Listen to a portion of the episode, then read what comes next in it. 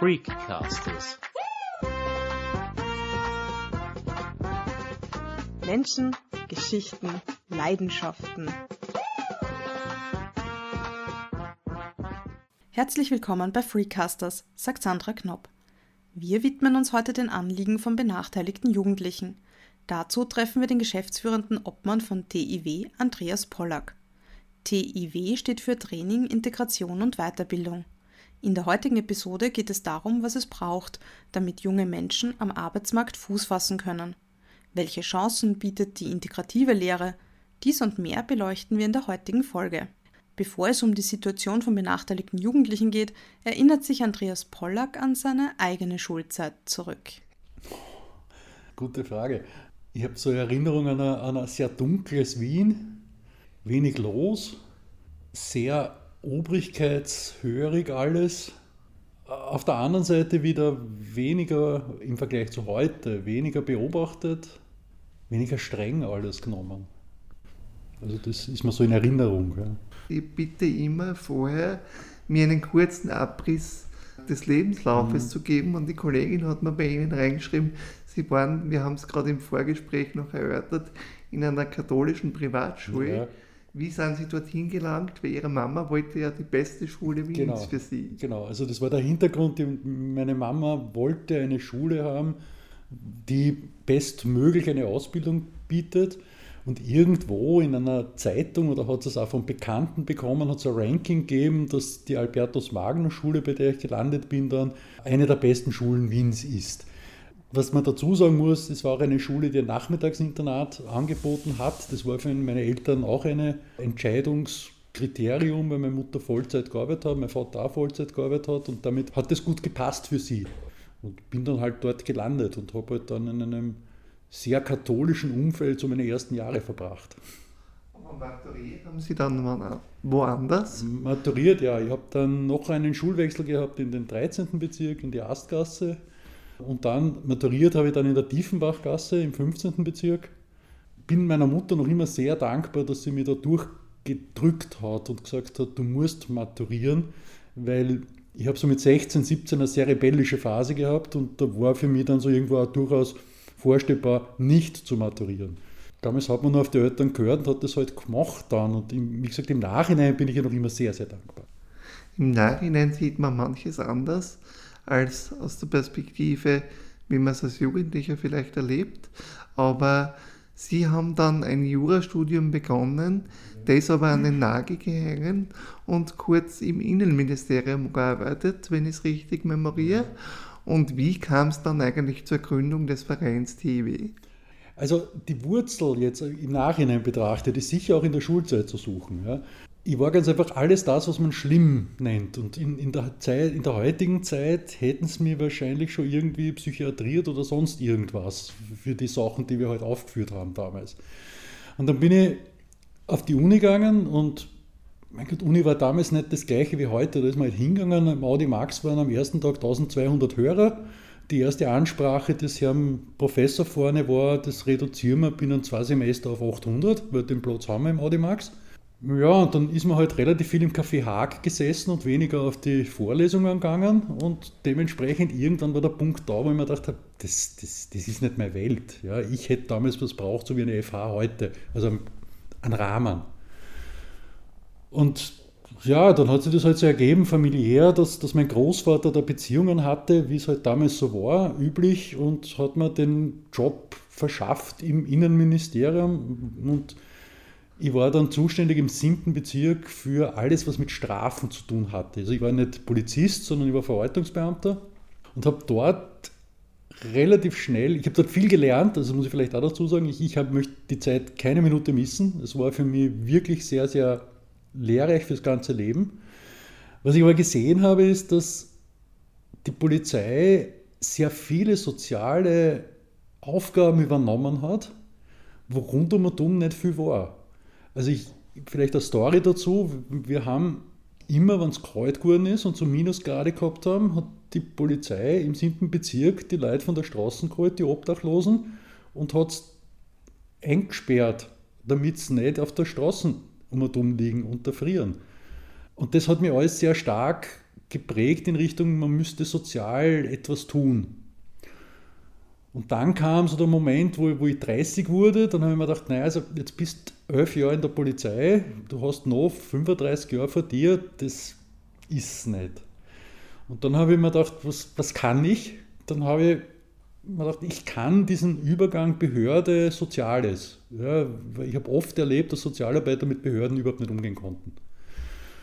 Und dann habe ich beworben bei der Volkshilfe, da war auch Nose, sie suchen jemanden, der Betriebskontakter ist und Leute vermittelt in, also benachteiligte Jugendliche, damals hießen sie noch lernbehinderte Jugendliche, vermittelt in Betriebe. Und dann habe ich mir gedacht, ja, ich komme aus Unternehmerhaushalt, meine Eltern hatten eine kleine Firma. Ich weiß, was es heißt, Unternehmer zu sein, weil das habe ich am Mittagstisch des Öfteren gehört.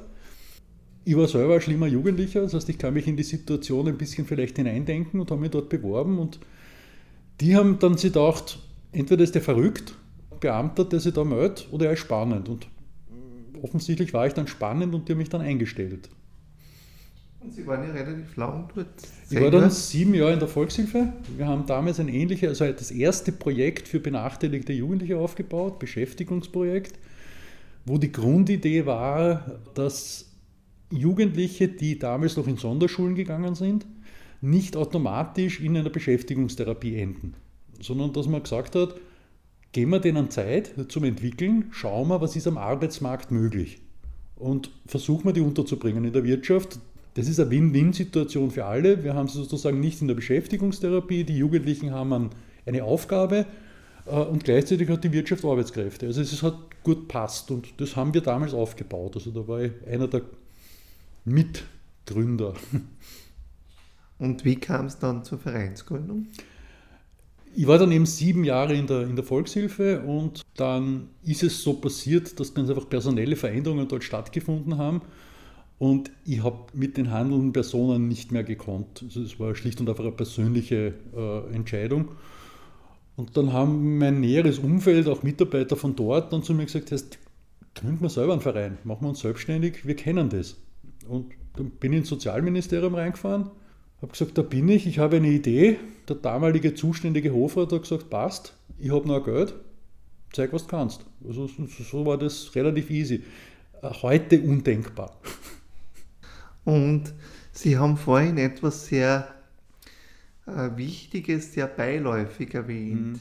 Früher haben die noch Jugendliche mit Lernschwierigkeiten geheißen, war mhm. ihre Formulierung. Heute heißen sie benachteiligte mhm. Jugendliche. Die Frage, die auf meinem Zettel steht, würde lauten, wer ist die Zielgruppe für DIW? Kann man das so in kurzen Sätzen zusammenfassen? Weil ich habe sehr wohl gelesen von Menschen mit einer Lerneinschränkung, mhm. aber auch Migrationshintergrund, mhm. aber auch Elternhaus, mhm. das aus etwas zerrütteten Verhältnissen mhm. kommt. Wie würden Sie es denn beschreiben? Das trifft eh recht gut. Also vielleicht auch historisches zu sehen, damals hieß es Lernbehinderung, muss man vielleicht auch sagen, es war wirklich so dieser Behindertenbegriff drinnen. Und das Sozialministerium Service hat im Laufe der Jahre die Gruppe sehr erweitert in Richtung, was ist Behinderung für sie? Und da fällt jetzt eben eine recht große Gruppe hinein. Wir reden von Jugendlichen auf der einen Seite mit, mit Adipositas, wir reden von Jugendlichen, die sozial, emotional benachteiligt sind. Das umfasst alles, was wir da jetzt haben, von Fluchthintergrund bis über Elternhaus, wo man sich denkt, um Gottes Willen, oder wo gar kein Elternhaus da ist. Betrifft aber auch Jugendliche, die in der Schule ganz einfach sie extrem schwer getan haben, schlechte Zeugnisse haben. Und betrifft aber auch Jugendliche, die in den Sinn, in dem, in dem Gesetzessinn der Behinderung hineinfallen. Also die einen Einstellschein für Betriebe auch bekommen würden. Da reden wir jetzt teilweise von psychischen Problematiken, aber auch von körperlichen Problematiken. Jetzt muss ich aber kurz einen Exkurs machen. Mhm. Ich war als damals Siebenjähriger in einer Sonderschulklasse in der Ortsvolksschule und hatte durchwegs ältere Mitschüler. Mhm. Die waren eben zum Teil sicher äh, Menschen mit Lernbehinderung, zum Teil eben äh, aus Elternhäusern zu Hause, was nicht so toll gerannt ist, aber als Menschen mit Behinderung hätten die sich samt und sonders nicht deklariert, ganz sicher nicht. Mhm. Äh, jetzt ist die Frage, wie schaut das heutzutage quasi mehr als 30 Jahre später aus? Würden sich Ihre Jugendlichen, die Sie in Betreuung haben, als Menschen mit Behinderung beschreiben? Nein. Nein. Das macht es sozusagen sehr schwer wegen unserer Zielgruppe. Unsere Zielgruppe ist so quasi nicht die einzige greifbare Behinderung. Ja, wenn ich jetzt hernehme, ein Schmetterlingskind kann ich erklären. Ja, unsere Zielgruppe ist so weit gefasst, dass auch der Eigenbegriff bei manchen ganz einfach verschieden ist. Wir haben Jugendliche, die sind bis zur 7. Klasse in die AHS gegangen, sind wegen Depressionen, Angst vor der Matura etc. dann zwei Jahre lang zu Hause gesessen. Die kommen dann wieder zu uns. Die haben sehr wohl sozusagen eine, eine Eigenreflexion, dass sie Probleme haben und dass sie da etwas hatten, was Psychisches, wie immer man das jetzt definiert. Wenn ich aber jetzt einen Jugendlichen habe, der intellektuell wirklich sehr schlecht ist, schulisch überhaupt nicht mitkommen ist. Da fehlt auch oft diese Eigenreflexion, was oft auch mit, der, mit dem leider zunehmend in der Gesellschaft verhafteten Du kannst alles zusammenhängt. Es, es fehlt oft dieser realistische, die realistische Eigensicht. Ist es der Versuch, jemanden zu ermutigen und zu bestärken, der dann vielleicht bildlich gesprochen nach hinten losgeht? Ja, definitiv. Wenn ich einem Jugendlichen, der nach neun Jahren Schule seinen Namen nicht schreiben kann und ein Zahlengefühl bis zehn hat, sage, du kannst problemlos Automechaniker werden, dann tue ich dem nichts Gutes. Ich, pflanze Bilder ein und, und, und Vorstellungen, die nicht gehen. Und wo auch das Umfeld oft, die Eltern, jetzt sind da Eltern dahinter, die sagen, ne, das muss ja gehen, ja, es wird schon gehen. Die Frau Lehrerin hat gesagt, es geht. Äh, da ist es wirklich schwierig, in unserer Arbeit die Leute wieder auf einen realistischen Weg zu bringen. Jetzt habe ich mir ein bisschen durch die Presseaussendungen in den letzten Monaten durchgearbeitet und was sich so durchzieht, ist mitunter auch, wir unterstützen die Jugendlichen dabei, überhaupt eine Ausbildung-Berufswahl mhm. zu treffen. Mhm. Wie geht man das an, jemanden, der keinen Kompass hat, mhm. eine Orientierung mit auf den mhm. Weg zu geben? Mhm. Also ich glaube, das ist eine der Stärken unseres Vereins, dass wir vom ersten Tag an mit den Jugendlichen in Wirtschaftsbetriebe direkt gehen. Das heißt, wir zeigen ihnen, was heißt es, dort zu sein und zu arbeiten. Und da gibt schon oft Aha-Erlebnisse. Also, dass man sieht, aha, jetzt muss ich da acht Stunden stehen. Aha, ich habe Kunden, die sind nicht so super. Aha, als Bäcker muss ich um halb, fünf, halb sechs in der Backstube sein. Und das ist, glaube ich, das, wo man am besten mit den Jugendlichen arbeiten kann, mit dem eigenen Erleben. Mit dem eigenen Erleben. Das hieße ja eigentlich, man müsste sie überspitzt formuliert ins kalte Wasser schmeißen und sie dann beim Schwimmen unterstützen. Nicht ganz so krass, äh, um bei dem Bild zu bleiben, Sie kriegen selbstverständlich vorher einen Schwimmreifen, äh, Sie kriegen vorher ein Training, wir versuchen vorher schon zu erklären, was passiert jetzt, warum machen wir das, es ist immer wer da am Anfang, wir gehen als Gruppe wohin, es ist immer Unterstützung da, wir machen sozusagen Soft-Praktika, wo man auch sagt, das dauert jetzt einmal zwei Tage, schaut euch das einmal an. Also wir versuchen da sehr, sehr, wie ein bisschen in Watte zu packen. Aber ja, Ziel ist es dann, Schwimmreifen weg und du musst allein schwimmen. Das wäre auch das Ziel, das ich persönlich immer für die Jugendlichen habe, sie so weit zu bringen, dass sie, um bei dem Schwimmbild zu bleiben, das 50-Meter-Becken zu schaffen, ohne zwischendurch abzusaufen, im wahrsten Sinne des Wortes. Man muss sozusagen schauen, dass der einerseits nicht untergeht, mhm. andererseits aber ihm schon die Möglichkeit geben, wo hineinzuschnuppern und ihm dann die notwendigen guten Ratschläge aller komm pünktlich, steh auf, halte ein, was du zusagst, mit auf den Weg zu geben? Ja. Oder wie macht ja. man das in ja. der Praxis? Ja, ja. Wir arbeiten ganz stark an Pünktlichkeit, an Zuverlässigkeit, an, an so Grundtugenden. Äh, ich bin mit der Arbeit fertig und sage, ich bin fertig und stehe jetzt nicht um und dumm und warte, dass jemand auf mich kommt. Und unser großes Asset ist dann der Praktikant. Wenn wir jetzt in einen Betrieb gehen und wir sagen am Betrieb, wir haben einen Praktikanten für euch, dann sollte der das schon können und unsere Jugendlichen punkten mit dem. Und es ist wirklich wurscht, was für Zeugnisse haben. Wir brauchen so gut wie gar keine Zeugnisse oder Vorgeschichten oder sonst irgendwas. Wir versuchen, den Jugendlichen als Menschen dorthin zu bringen, zu schauen, dass es einen menschlichen Konnex gibt und der Jugendliche soll so gut wie möglich funktionieren für die Wirtschaft. Ja, wobei da habe ich schon auch manchen Handwerker im Ohr, manchen Ausbilder, mhm. der gesagt hat, die Aufgabenstellung war, schweiße alle 5 mhm. cm ein Stäbchen auf das Geländer. Der Ausbilder hat nachgemessen, da war alles dabei, hat er gesagt, von mhm. 15 cm bis 2. Ja, ja, also, ja. oder so Aufgabenstellungen wie, wie viele Liter Farbe brauche ich, um einen Raum auszumessen, wie groß ist eine Fläche. Und wir sitzen da an einem Tisch wie dieser hier, ich weiß nicht, wie groß wird der sein, ein Meter mal zwei Meter schätze. Und es gibt tatsächlich Jugendliche, die von sich behaupten, dieser Tisch habe beim Vorstellungsgespräch gefragt, 50 Quadratmeter. Ja. Also wie bringt man den Leuten so Sachen bei wie ein Gefühl, ein Gespür für etwas, das ich im täglichen Tun brauche, weil ich ja vielleicht als Anstreicher wissen sollte, wie viel Liter Farbe ich mitnehme. Mhm. Das, was Sie ansprechen, ist natürlich die hohe Kunst dann, ja? Äh, noch, noch einmal da etwas weiter zu bringen. Wir versuchen im Vorfeld schon möglichst zu erkennen, wofür ist ein Jugendlicher geeignet. Also dass dieses Erlebnis des Schweißens gar nicht einmal eintritt. Ja? Weil dann sagen wir dem Jugendlichen von vornherein, du, das wird nichts, du kriegst es nicht hin. Ja? Wir müssen was anderes suchen. Wir müssen versuchen, was du kannst und wo du auch deine Erfolgserlebnisse hast. Und wir sehen es immer wieder, dass diese Entwicklung im Erfolg gut funktioniert. Vermitteln kann ich einen Jugendlichen sofort. Ich kann sofort jetzt fünf Firmen anrufen und sagen, ich habe. Ja. Es bringt nur nie, niemand was, weil eben genau das passiert, was Sie jetzt sagen. Wir haben oft Jugendliche, die sich gar nicht vorstellen können, in der Gastronomie zu arbeiten. Gastronomie hat einen schlechten Ruf, um Gottes Willen etc. Und dann haben wir eine Kooperation mit den Pensionistenwohnhäusern in Wien, die uns jedes Jahr fünf Lehrstellen für Köche zur Verfügung stellen. Und dann schickt man die Jugendlichen einmal hin und sagt, schau dir das einmal an. Und oft stellt sich dann auf unser Bild, das wir schon vorher haben, heraus, der ist dort gut aufgehoben. Und der Jugendliche sieht das auch und dann funktioniert es auch. Das führt mich zu meiner nächsten Frage. Sie haben Kooperationen, wenn ich so lese, mit relativ viel großen Unternehmen, mhm. McDonald's, ÖBB, um mhm. nur einige zu nennen. Aber wie kommt man an die Klein- und Mittelbetriebe heran? Ja, die haben wir auch. Also wir haben summa summarum 260 Firmen, mit denen wir zusammenarbeiten.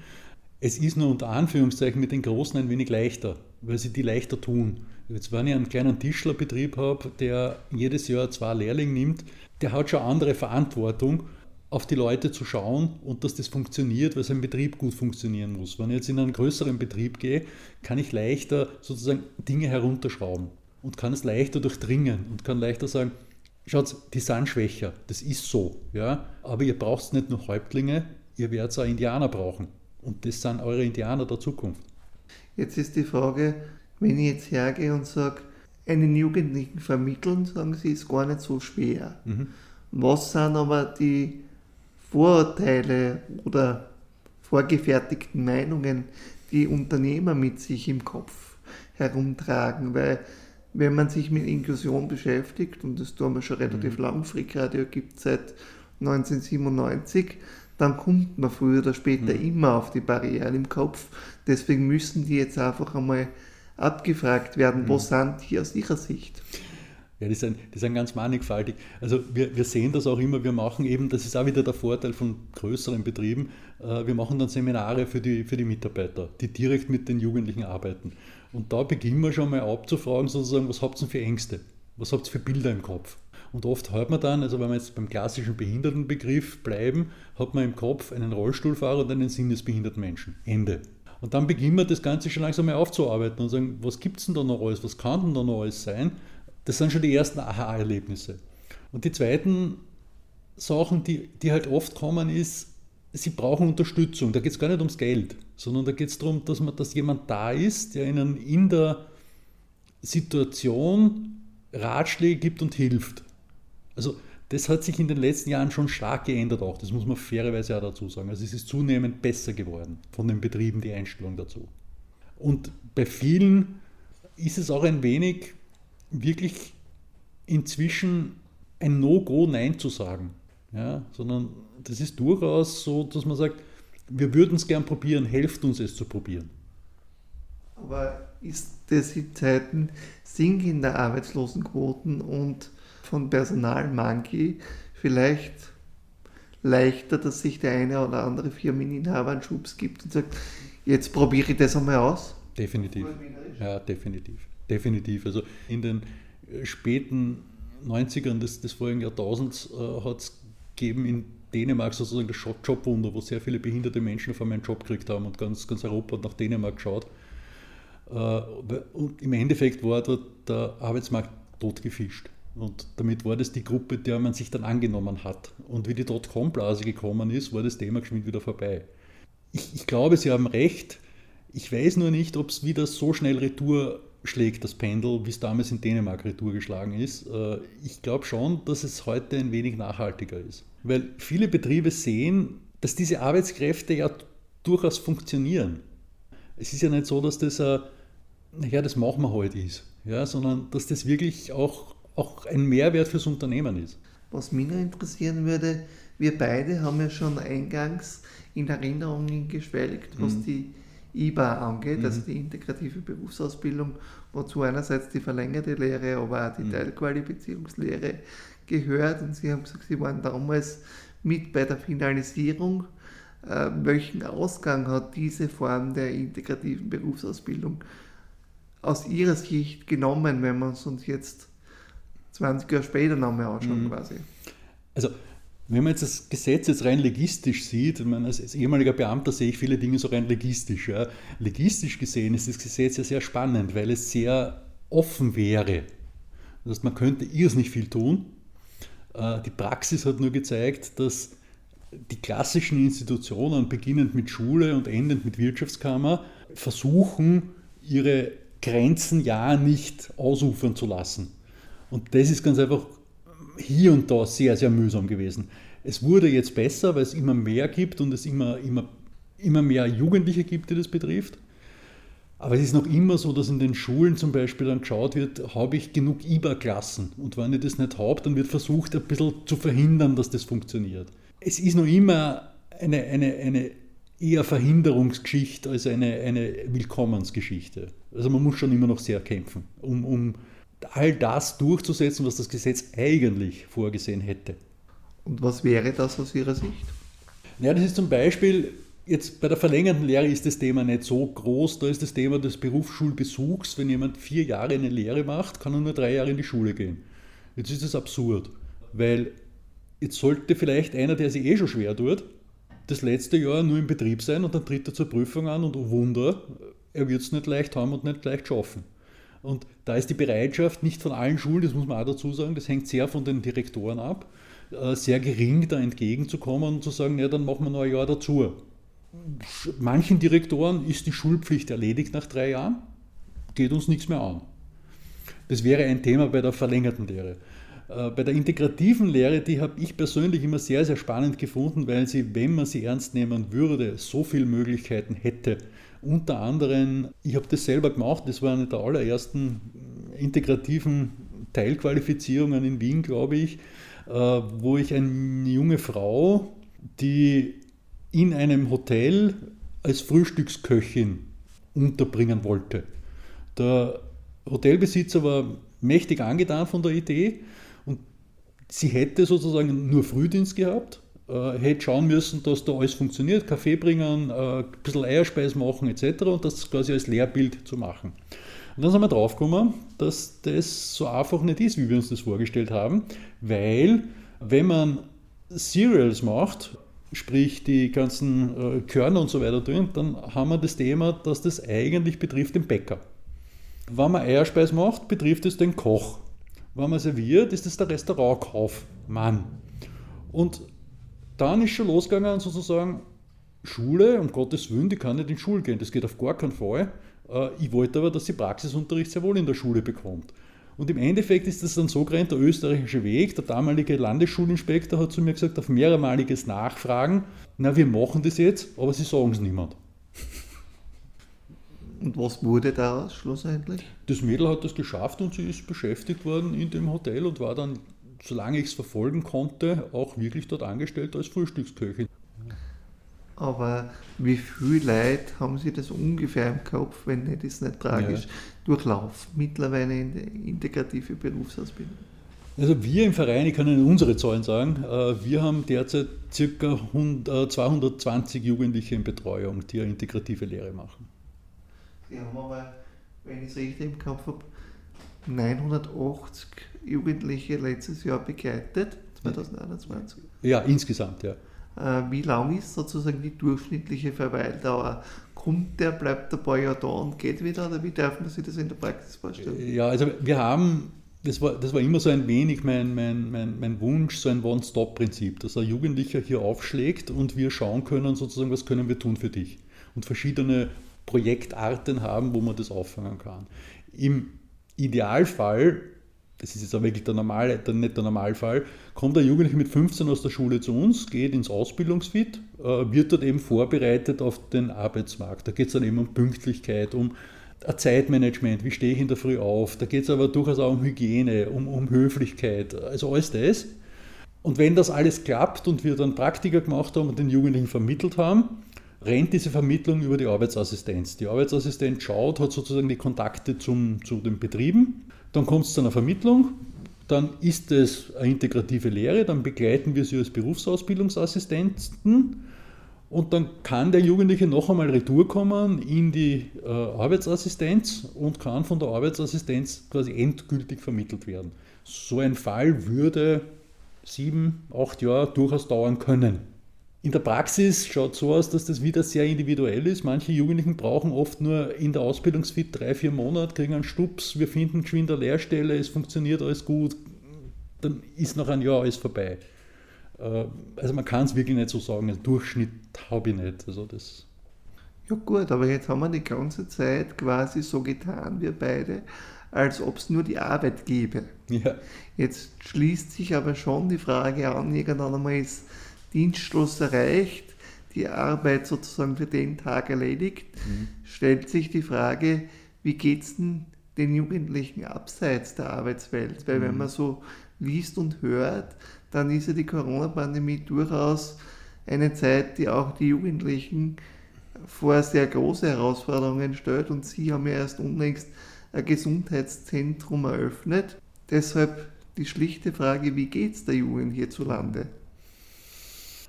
Ja, ich denke, die Pandemie hat bei vielen diese Zukunftsängste erst wirklich sichtbar gemacht.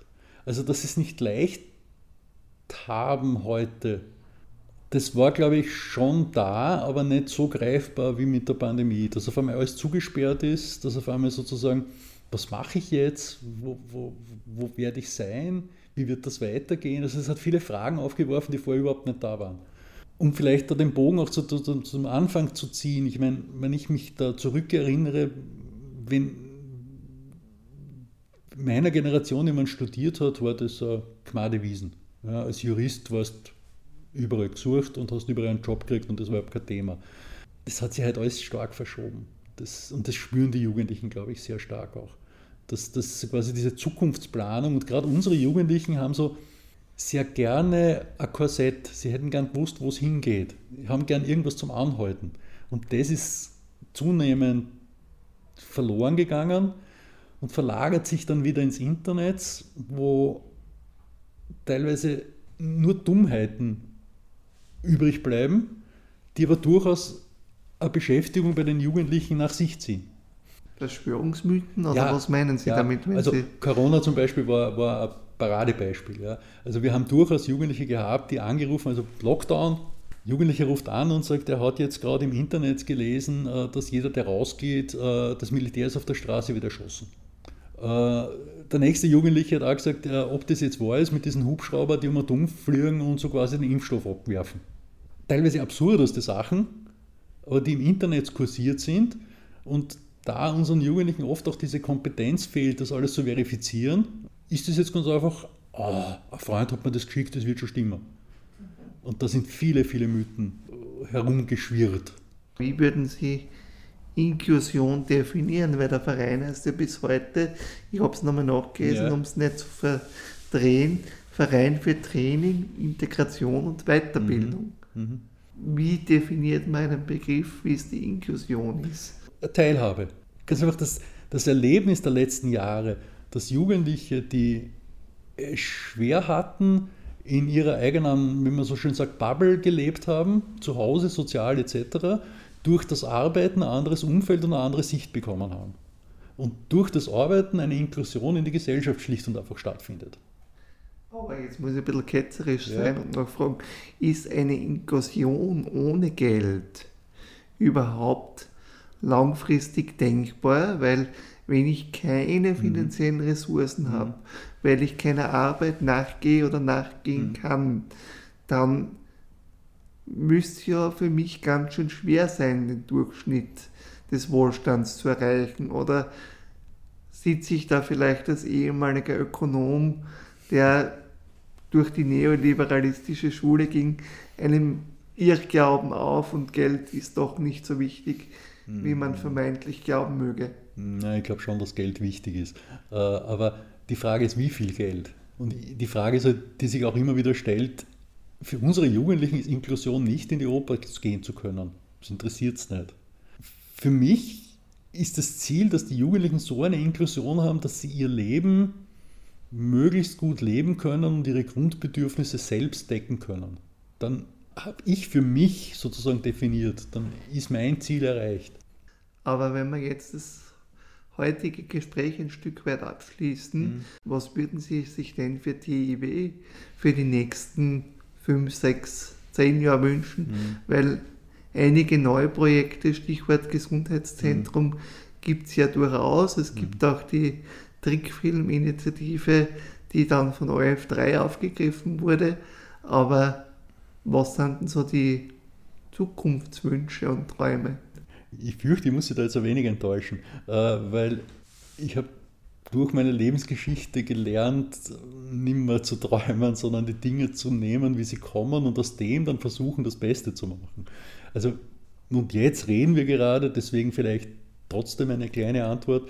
Wir reden gerade von einem Therapiezentrum, wo Jugendliche, die sich nicht leisten können, Therapie zu bekommen, umsonst hingehen können. Das wäre so ein Projekt, an dem ich jetzt schon eine Zeit lang feile und das ich gerne umsetzen würde, weil das ist schon sehr, sehr schwierig. Unsere Jugend, wir haben von, von Corona gesprochen, wir haben dann schon Jugendliche, die Gesprächsbedarf hätten. Und das ist gut investiertes Geld, rein staatlich gesehen, äh, die Leute nicht in psychische Krankheiten abdriften zu lassen. Das heißt, Sie sprechen von Psychotherapie, wenn ich es richtig Psychotherapie, ja. rekapituliere. Ja. Also Psychotherapie kostet je nach Therapeuten 100, 120 Euro. Man kriegt von der Krankenkasse ein bisschen einen Kostenersatz. Das ist für einen Jugendlichen, der jetzt von mir seine Lehre macht, nicht leistbar.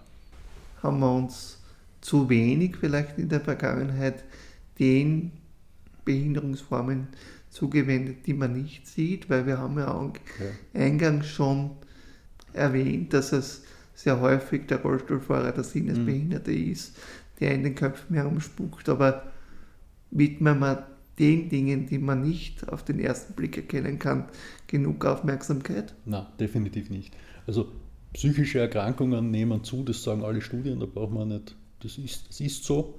Gleichzeitig, wenn ich das vergleiche mit der Intensivmedizin, also wenn ich jetzt äh, Krebs habe, dann wird eine Therapie zur Gänze bezahlt. Da brauche ich nicht einmal nachdenken. Das ist im Gesundheitssystem so drinnen. Äh, wenn ich eine schwere Depression habe, ja, dann kriege ich halt von der Krankenkasse ein bisschen einen Zuschuss und musst selber schauen, wie du weiterkommst. Und wehe, du bist eben, da sind wir schon beim Finanziellen, und wehe, du bist finanziell nicht so ausgestattet, dass du dir das leisten kannst. Das ist durchaus eine Problematik. Es sind doch auch einige Behinderungsarten, die schlicht und einfach nicht vorkommen, nicht sein dürfen. Das, das ist so. Ja. Was wäre das zum Beispiel, was nicht sein darf oder nicht sein ja, soll? Bleiben wir beim Krebs, ja, oder, oder vor allem, äh, wenn ich, wenn ich denke an ältere Mitarbeiter, die, die, die, die nicht mehr voll arbeitsfähig sind. Meistens kommt es zu einer Lösung des Dienstverhältnisses. In den seltensten Fällen wird geschaut, wie kann ich mit dem umgehen. Was muss man da ändern, um äh, das heutige Gespräch abzuschließen mhm. und doch, wenn auch schwer, aber einen Schlusspunkt zu setzen. Mhm. Was müssen wir ändern? Hm. Also ich glaube noch immer, dass das, das große Thema, das auch sich durch alle Gespräche, die ich mit Betrieben führe, zieht, ist, ich brauche eine gescheite Unterstützung. Nicht finanziell, sondern ich brauche eine gescheite Unterstützung, dass jemand da ist, der mich in der Situation ordentlich unterstützt und auch mich sieht. Also nicht nur der Anwalt des Betroffenen ist, sondern auch meine Problematiken sieht und aus beiden Problematiken sozusagen das herauszieht, was die Lösung sein könnte. Das heißt, wenn wir jetzt zur Revue passieren lassen, wir brauchen Leute, die jungen Leuten eine Chance geben. Mhm. Wir brauchen aber auch auf der anderen Seite die Fachkräfte, die die Entscheidungsträger in den Betrieben unterstützen und mit den Menschen gemeinsam ihren Weg zu gehen. Ja, genau das. Dann sage ich recht herzlichen Dank für ein sehr interessantes, teils philosophisches, teils wirtschaftliches Gespräch. Herzlichen Dank auch für Ihre Zeit und Ihre Erfahrung, die Sie uns heute und hier zur Verfügung gestellt haben. Wir sagen recht herzlichen Dank und auf Wiederhören bis zum nächsten Mal bei Freakcasters. Dankeschön.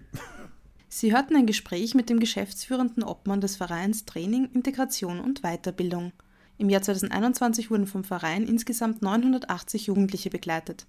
Die Initiative beschäftigt momentan mehr als 60 Mitarbeiter und Mitarbeiterinnen.